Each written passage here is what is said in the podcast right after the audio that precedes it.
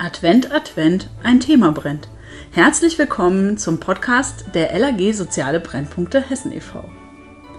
Heute mit dem Thema Politische Bildung im Quartier. Geht auch in Zeiten von Corona.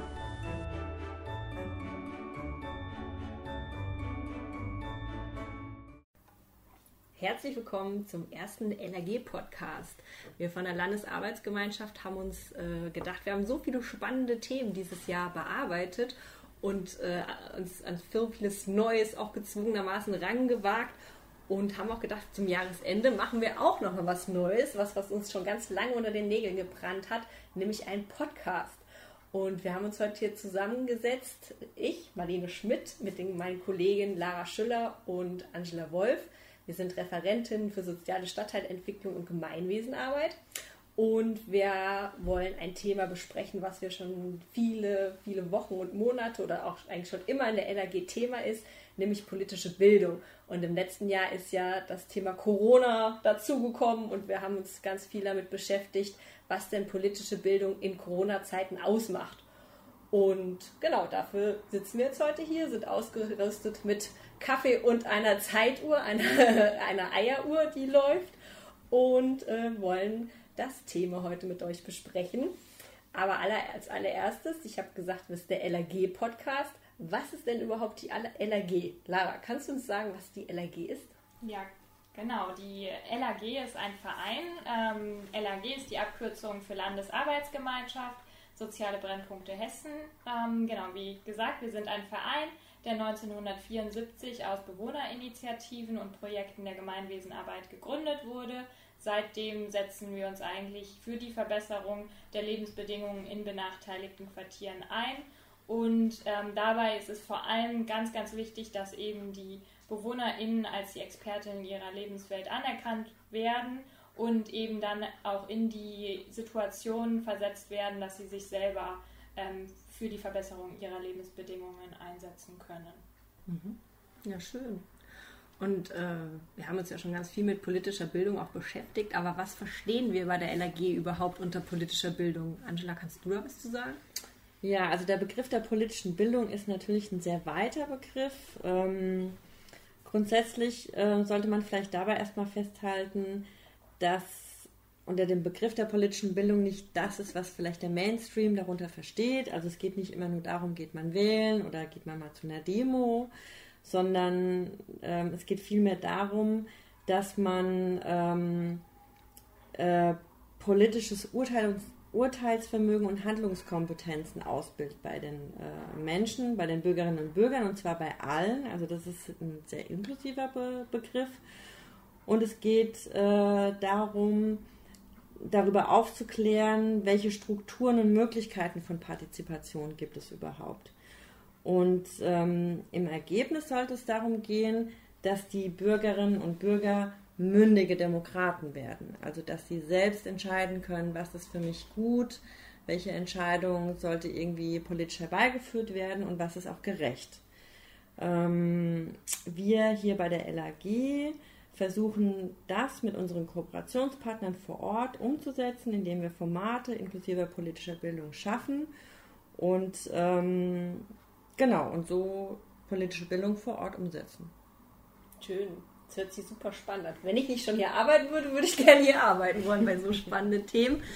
Ähm, wir haben vor, vor, ein paar Wochen, habe ich mich äh, gerade daran erinnert, zusammengesetzt in der Teamsitzung und haben, äh, haben, war eine Anfrage und wir haben ges, ges, gebrainstormt, wie man, äh, wie man politische Bildung in einem Standort umsetzen kann.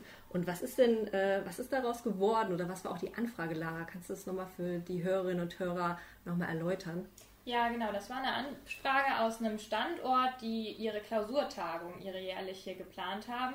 Ähm, der, das war eine Kommune, die ganz viele Quartiere haben. In den verschiedenen Quartieren sind eben Gemeinwesenarbeiterinnen und Quartiersmanagerinnen tätig und die machen eigentlich einmal im Jahr eine übergreifende Klausurtagung, wo sie sich eben auch mit dem nächsten Jahr befassen. Und dieser Standort stand eben äh, einmal vor der Herausforderung Kommunalwahl 2021. Was machen wir? So oder so ein spannendes Thema.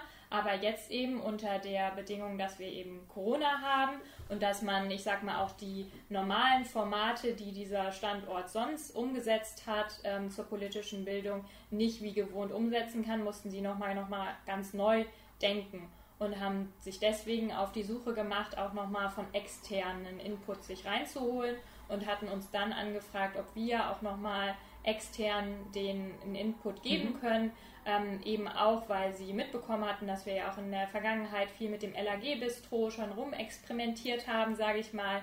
Und ja, da haben wir dann ähm, einen Input vorbereitet. Und wie, wie konntet ihr denn konkret helfen?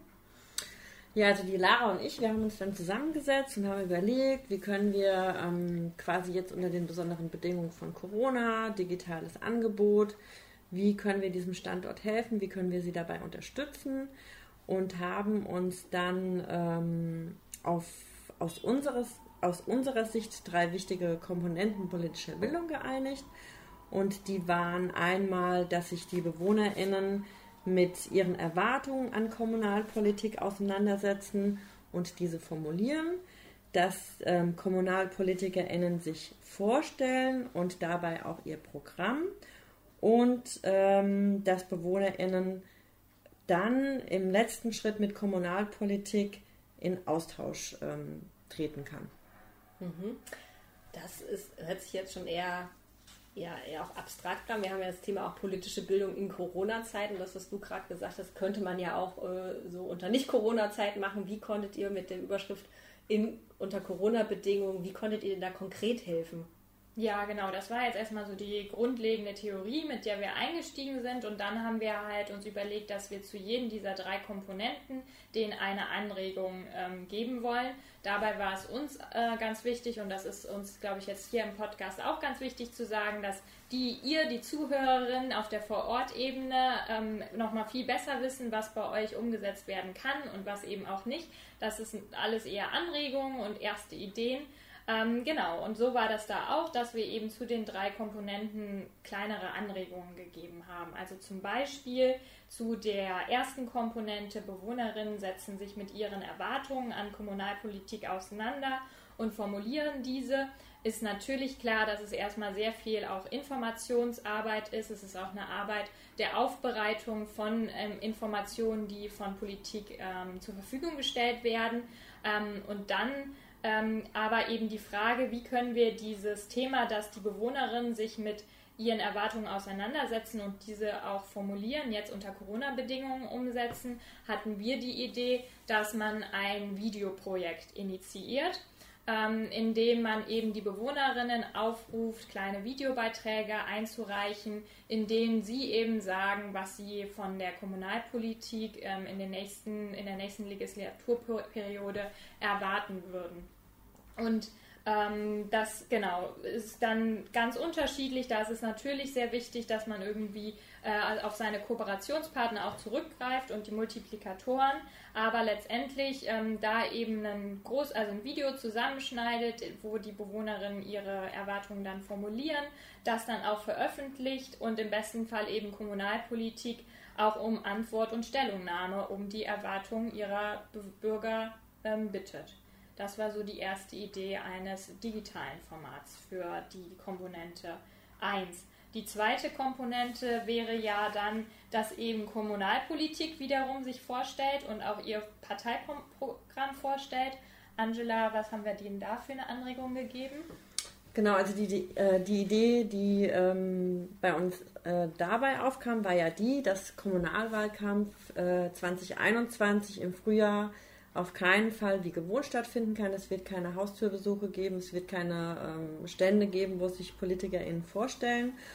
Und ähm, dann haben wir uns überlegt, naja, wie könnte das dann quasi umgesetzt werden? Und ähm, was ich zum Beispiel auch ziemlich gut finde hier bei der LAG, jetzt in Zeiten von Corona haben wir nie den äh, Kopf in den Sand gesteckt, sondern haben uns immer auf neue ähm, Herausforderungen eingelassen und die neue Herausforderung in diesem Jahr war die Umstellung in digital und wir haben uns ganz, ganz viel damit auseinandergesetzt. Was gibt es denn da überhaupt für Tools? Wir haben hier zum Beispiel die Lynn, die auch da ganz aktiv ist und da immer irgendeinen neuen Kram anschleppt. und ähm, für genau diese Komponente ähm, haben wir uns überlegt, man könnte eine digitale Schnitzeljagd, einen digitalen Stadtteilrundgang machen. Es gibt zwei echt gute Tools, die man dafür nutzen kann. Die heißen einmal Actionbound und PlaceM. Und ähm, der Benefit dabei ist quasi, dass man an verschiedenen Stationen im Quartier, im Stadtteil, in der ganzen Stadt ähm, Stationen einrichten kann mit QR-Codes. Und hinter diesen QR-Codes sind dann einfach Videos von PolitikerInnen hinterlegt, die sich eventuell konkret zu diesem Standort äußern oder einfach äh, im Allgemeinen sich und ihr Parteiprogramm vorstellen. Schön, das hört sich spannend an. Das würde ich gerne selber mitmachen. das, hört sich gut. Und äh, habt ihr auch einen Standort, der das schon durchgeführt hat? Gibt es schon ein Praxisbeispiel dazu? Ja, wir haben uns dann auch nochmal so umgehört. Gibt, wurde auch diese, diese beiden ähm, Tools, die wir da genannt haben, wurden die schon mal genutzt und wir sind eben auch die Erfahrungen damit und sind dabei auf ähm, den Jugendrat ähm, eines Kinder- und Jugendforums gestoßen, die das direkt schon in den Sommerferien 2020, also auch unter Corona-Bedingungen, umgesetzt haben. Und zwar haben die sich halt gedacht, wir müssen für die armen Jugendlichen auf jeden Fall Abwechslung ähm, machen. Wir müssen auf jeden Fall irgendwas initiieren, dass die ja ihre Sommerferien gut um, rumkriegen. Mhm. Und haben dann über das Tool Place M eine digitale Schnitzeljagd tatsächlich eingerichtet. Das war natürlich sehr, also die Station, es waren 30 Stationen tatsächlich. Mhm. Ähm, ja, man hatte über vier Wochen Zeit, diese 30 Stationen anzulaufen. Also genau, halt tatsächlich auch längerfristiges äh, Angebot. Ähm, genau, die hatten 30 Stationen, wo dann eben auch äh, mit dem QR-Code man ins Spiel kam. Ähm, und an den 30 Stationen ging es dann hat natürlich auch um spielerische Dinge. Man konnte Quiz äh, lösen und äh, Rätsel lösen. Aber was ich ganz besonders gut finde, die haben das eben auch mit ähm, Beteiligungsmöglichkeiten gekoppelt. Es gab eben auch so Fragen, wie kann man diesen Sta äh, Platz, an dem Sie hier gerade stehen oder du hier gerade stehst, äh, in dem Fall von Jugendlichen, attraktiver gestalten oder hier der Spielplatz. Ähm, entwickel Ideen, wie der zu einem einladenden Spielareal wird. Ähm, genau, und das Ganze, um da auch einen Anreiz, ich sag mal, der Teilnahme bei den Jugendlichen zu ähm, generieren, haben die halt verbunden. Das war die digitale Dönerjagd. ähm, und der Sieger hat halt eine Döner-Flatrate. Also der, der in diesen vier Wochen die 30 Stationen am schnellsten abgelaufen ist, hat halt eine Döner-Flatrate gewonnen. Oh, ja, und das finde ich ein ganz tolles Beispiel, wie man das auch äh, den Anreiz ähm, nochmal erhöhen kann, auch diese Station anzulaufen und trotzdem eben das ähm, ja, Informationsweitergabe und Beteiligung koppeln kann mhm. über so ein Tool habt ihr denn da besprochen? Wie kann man damit in Corona-Zeiten mit Bürgerinnen und Bürgern arbeiten? Ja, das ist ja eigentlich die, eine ganz essentielle Komponente, auch die Komponente, die der Standort, der uns angefragt hat, schon sehr gut umgesetzt haben. Die hatten halt normalerweise das Format des Wahltalks, wo sie halt tatsächlich bei sich ins Stadtteilzentrum eingeladen haben, in Kirchen eingeladen haben ähm, und eben ja Politik, Kommunalpolitik und Bewohner in Gespräch gebracht haben. Ähm, wir wissen alle, dass das nächstes Jahr so nicht ähm, vonstatten gehen kann. Und da war die Anregung, dass man natürlich äh, mit ähm, Videokonferenzen arbeiten kann, aber gerade Videokonferenzen, da sind da die Politikerinnen auf der einen Seite, da sind da die Bewohnerinnen dabei. Wie war, wie kann man da eben, ich sag mal, das Gespräch anregen? Ja, man hat immer eine Wand dazwischen, ja, digitale. Ja. Genau, und da war dann unsere Idee, ähm, dass man eben mit Quiz, äh, also einen Quizabend machen kann mit ähm, Politikerinnen. Man kann über unterschiedliche Tools ähm, Quiz, digitale Quiz ähm, anlegen. Das ist einmal Kahoot, aber man kann auch ganz gut ähm, Mentimeter nutzen. Bei Mentimeter hatten wir noch die Anregung, da gibt es ja auch die Option des QA. Also da könnten dann direkt live auch Fragen der Bewohnerinnen an die Politikerinnen wieder gegeben werden. Genau, das war, ich sag mal, das eine, ähm, die eine Idee. Wenn man aber, ich sag mal, nicht so Tools in der Videokonferenz nutzen will, dann kann man eben auch, ich sag mal, Stadt, Land, Fluss. Jeder hat einen Zettel ähm, vor sich und man spielt Stadt, Land, Fluss. Da könnte man dann die, ich sag mal, die Kategorien nochmal anpassen und sich ah. kommunalpolitische Kategorien oder sowas ausdenken. Ähm, das war noch eine Anregung, also einfach, dass man ja den Austausch da nochmal über so bestimmte kleinere Tools an, ähm, anregt. Also dass man im digitalen Raum noch ein anderes Medium hat, dass man halt zusammen spielt und damit halt digital auch von den Personen, von den Politikern und Politikerinnen nochmal mehr mitkriegt und nicht genau. so sagt, sie erzählen was und ich höre nur zu, sondern ja. ich weiß, welchen Lieblingsvogel sie hat, aber auch, was sie für unseren Stadtteil verbessern möchten. Genau, so ungefähr. Also das war das, als wir damals äh, gebrainstormt haben, war das das, wo Fabienne hier in der, ähm, in der Teamsitzung sagt und hat gesagt, hier darf es menscheln. Und genau darum geht es da. Und ähm, das andere, was wir noch an, mitgeben wollten, war eine Idee, die bei uns in der ähm, GWA Ideenschmiede entstanden ist, die auch ganz spannend ist. Und zwar ähm, hatten wir ja da auch das Thema digitale Angebote der Gemeinwesenarbeit und die Gruppe hat die Idee eines digitalen Kochabends ähm, ah, äh, äh, ja. ja. sich in, also ausgedacht. Und wir hatten halt dann überlegt oder das wiederum abgewandelt in einen digitalen Kochabend mit ähm, Kommunalpolitik ähm, kocht sein Lieblingsrezept. Mhm. Also der, die, diejenige, die Kommunalpolitiker, äh, der dran ist, ähm, ja, schreibt sein Lieblingsrezept auf man könnte auch da noch mit Tafel oder mit Supermarkt oder so zusammenarbeiten. Die äh, Rezepte und die Zutaten können im Stadtteilzentrum ab, kontaktlos abgeholt werden und dann verabredet man sich und kocht im digitalen Raum mhm. zusammen. Da gibt es nochmal unterschiedliche Möglichkeiten, ob man dann später beim Essen ähm, sich zusammenschaltet und in ein Gespräch kommt und eben auch der Kommunalpolitiker darf noch mal erzählen, was er denn mit diesem Essen und sowas verbindet. Also da geht es tatsächlich auch so ein bisschen um die menschliche Komponente. Mhm. Ja, ist ja auch eine, eine, gute Sache, dass auch Politik nahbar ist. Das ist ja auch eine Form von politischer Bildung, dass auch alle Menschen äh, in einer Demokratie auch Politik machen können und dass Politiker und Politikerinnen auch Menschen sind und nicht nur die da oben, sondern auch die, die äh, auch ein Lieblingsessen haben und äh, so, das ist ja ganz was gut. Und was war bei diesen drei Komponenten, was war da euch besonders wichtig? Also besonders wichtig, und das kann ich auch als ehemalige Quartiersmanagerin ähm, aus meiner eigenen Praxis berichten, ist im Grunde, dass man bei alledem, wenn man es umsetzt, seine Kooperationspartner, sein Netzwerk mit ins Boot nimmt. Ähm, es ist einfach wichtig, ähm, den Jugendclub mit einzubinden. Die sind einfach die AnsprechpartnerInnen für die Jugendlichen. Es ist wichtig, beispielsweise einen Migrantinnenrat einzubinden oder den Stadtteil Arbeitskreis. Das ist auch deswegen wichtig, weil das definitiv die Erreichbarkeit erhöht, die Erreichbarkeit der BewohnerInnen und damit einfach den Effekt ähm, erhöht, ähm, politische Bildung ähm, zu generieren und die Leute fit zu machen für die Kommunalwahl im Frühjahr 21. Ja, dass Demokratie auch eine gemeinsame Aufgabe ja. ist von allen Akteuren im Richtig. Stadtteil auch Demokratie bilden. Genau. Ja. Und was waren so eure Highlights bei der Arbeit? Fällt euch da was ein? Ja, ich, ich kann auf jeden Fall ein Highlight äh, berichten von dem, ich sag mal, von dem Input oder von dieser Erfahrung. Das war ja dann auch eine äh, digitale Klausurtagung, was ja auch erstmal eine Erfahrung war, bei einer digitalen Klausurtagung dabei zu sein.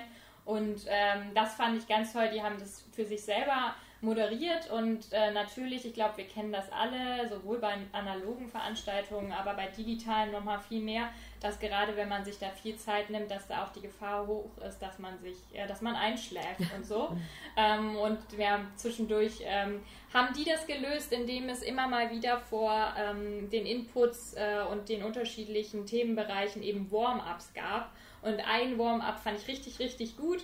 Ähm, das war ähm, so, und das will ich auch auf jeden Fall mal bei uns, würde ich glaube ich sagen, mit einbeziehen. Und zwar ähm, war da einfach ja, die Aufgabe, schaut euch um, ähm, bringt so schnell ihr könnt die nächstgelegene Klopapierrolle her. Und alle rannten durchs Wohnzimmer, durch die Wohnung und äh, ja, mussten erstmal, also man war direkt in Bewegung. Dann ja, war Nudeln das, gehen auch ja, bestimmt ganz genau.